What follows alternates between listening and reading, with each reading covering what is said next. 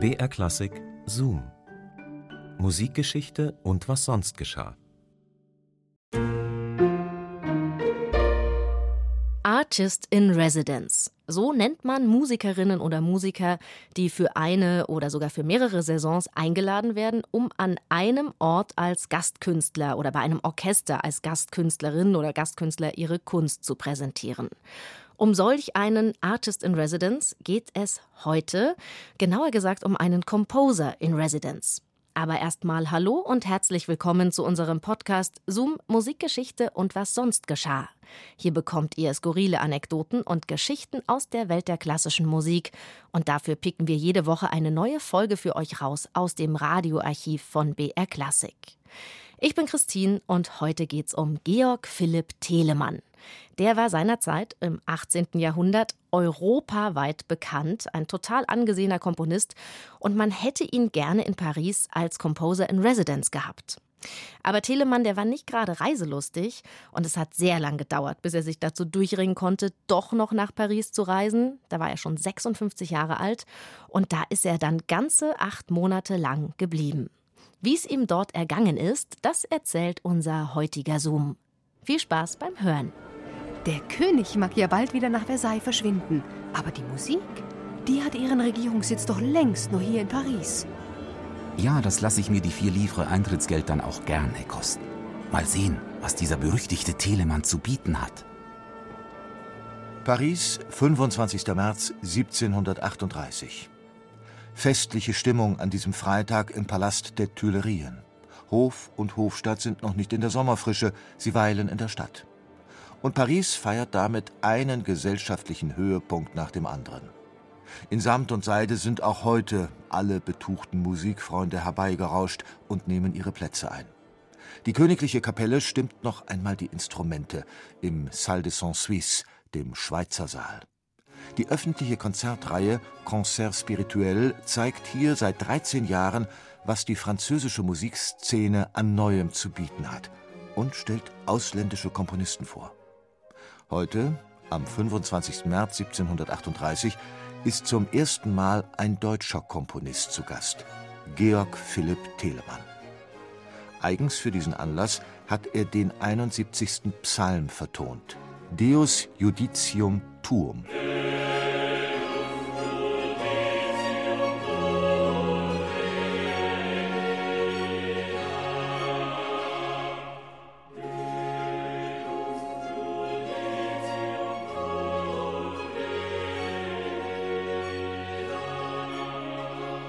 Eine französische Form hat Telemann für diesen Anlass gewählt, die Grand Motet aus Rezitativen, Arien und Chören. Jean-Baptiste Lully hatte sie eingeführt.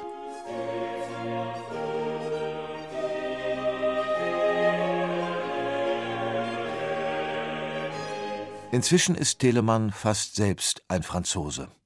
Seit einem halben Jahr lebt er hier, die Sprache beherrscht er fließend. Wohnhaft ist er in der Rue du Temple bei Antoine Vater, einem Cembalo-Bauer deutscher Abstammung, der bei Hof sehr angesehen ist. Telemann wird gefeiert, sobald er vor die Tür tritt. Eigentlich war er aus Deutschland gekommen, um die geliebte französische Musik hören und spielen zu dürfen, an ihrer Herkunftsstätte. Doch von Anfang an traf er bei den Franzosen einen Nerv. Und was noch wichtiger ist, auch ihren Musikgeschmack. Je suis grand partisan de la musique française, je l'avoue. Ich muss gestehen, dass ich ein großer Liebhaber der französischen Musik bin. Bescheiden, der Herr Telemann.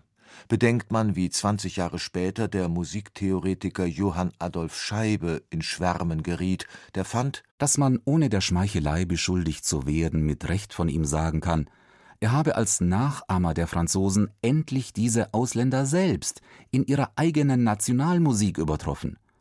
Wer weiß auch nicht, dass ihm Frankreich selbst diesen Ruhm zugesteht und dass ihm folglich kein wahrer Kenner die größte Stärke in der Verfertigung französischer Musikstücke absprechen wird.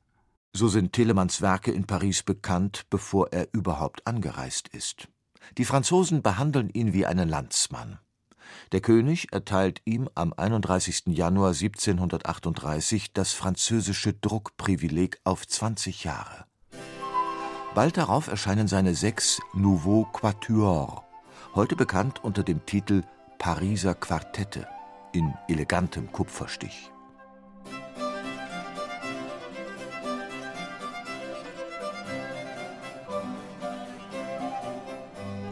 Die Kaufadresse auf dem Titelblatt ist Telemanns Pariser Wohnung. Chez l'auteur, vis-à-vis la porte de l'hôtel du Temple, chez Monsieur Fader, facteur de clavecin.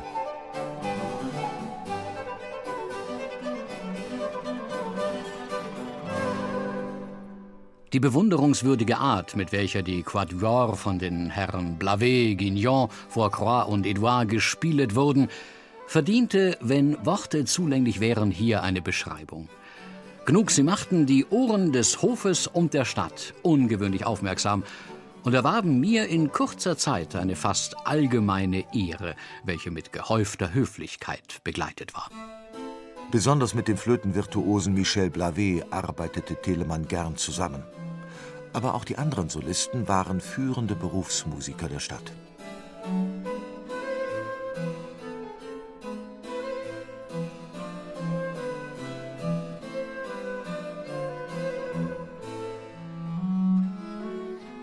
Das Konzert allein dürfte genügt haben, um später auch bei der Aufführung seiner Grand Motet im Concert Spirituel jeden Platz zu besetzen und über die Qualität der Musiker muss sich Telemann auch da keine Sorgen machen. So bezeugt sein Reisebericht, die Motette sei von beinahe hundert auserlesenen Personen in dreien Tagen zweimal aufgeführt worden. Der Höhepunkt einer äußerst erfolgreichen Geschäftsreise. Im Mercure de France, der regelmäßig einen Rückblick über die wichtigsten Konzerte gibt, war kurz darauf zu lesen On y chanta aussi le 25 un motet à grand cœur du Sieur Telemann, qui a été fort goûté. Und man sang am 25. eine Motette für großen Chor des Herrn Telemann, die großen Gefallen gefunden hat.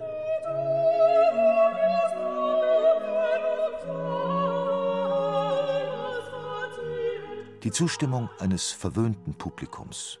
Paris ist Mitte des 18. Jahrhunderts Europas Nummer eins im Handels- und Bankgeschäft, außerdem die Kulturhauptstadt des Rokoko. Das musikalische Zentrum Frankreichs hat sich längst von Versailles hierher verlagert. Täglich strömen Bürgertum und Adel in die auserlesenen Konzerte. Telemann gefällt das geistige Klima in der Millionenstadt.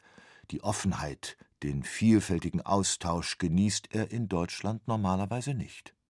Bis Pfingsten des Jahres 1738 ist Telemann in Paris. Länger zu bleiben lohnt sich nicht. Der Hof und die Adligen suchen nun ihre ländlichen Sommerquartiere auf. In der Stadt wird es wieder ruhig. Ohnehin hatte Telemann seine Mission in eigener Sache nun mehr als erfüllt. Ich schied mit vollem Vergnügen von dannen, in Hoffnung des Wiedersehens. Sein Hamburger Freund, der Dichter Barthold Heinrich Brockes, begrüßt den Heimkehrer mit einer gewissen Erleichterung. Inzwischen gereicht es mir zu einem kleinen, ich weiß nicht, ob ich ihn nennen darf, patriotischen Trost, dass auch Frankreich sie wieder von sich gelassen und sie nicht gezwungen hat, bei ihnen zu bleiben. Wie groß auch diejenigen Vorteile sind, die man ihnen widerfahren lassen und woran ich als ein aufrichtiger Freund sehr viel Anteil nehme und mich darüber freue, so sind sie doch meines Erachtens nicht groß genug, die Herren Franzosen zu entschuldigen, dieses Pas de Clair gemacht zu haben. Weil dieser mein Unwille nichts als eine unumschränkte Hochachtung ihres Talents zum Grunde hat, wird solche ihnen hoffentlich nicht können zuwider sein.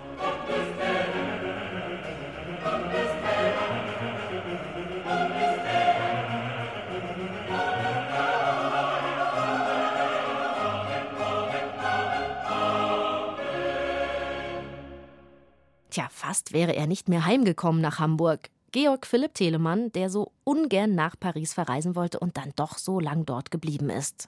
Das war ein Zoom von Julika Jahnke. Zoom, Musikgeschichte und was sonst geschah, gibt's immer samstags neu in der ARD Audiothek und natürlich überall dort, wo ihr sonst eure Podcasts findet. Und abonniert diesen Podcast doch einfach, dann kriegt ihr jede neue Folge direkt mit. Nächste Woche geht's dann um den legendären italienischen Dirigenten Arturo Toscanini und um sein phänomenales Gedächtnis.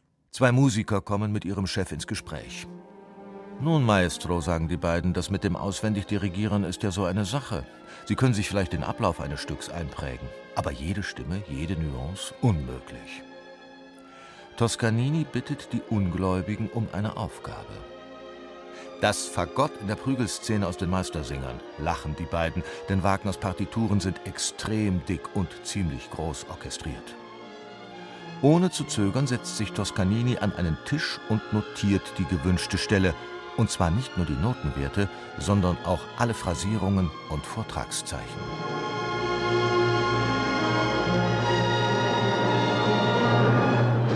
Wir hören uns wieder, wenn ihr wollt. Bis dahin macht's gut, eure Christine. BR Klassik präsentiert. Klassik für Klugscheißer. Da flippt ihr aus. Der absolute Burner. Soll ich mal reinstarten? Unsere Hosts Lauri Reichert und Uli Knapp lieben Musik. Sie fuchsen sich in kleine Details und große Themen. Es geht um Horrormusik und die Zusammenhänge mit der klassischen Musik. Mir schlottern die Knie. Hat jetzt nicht auch Beethoven mal diese Melodie benutzt? Musik ist Musik. Hauptsache gut gemacht.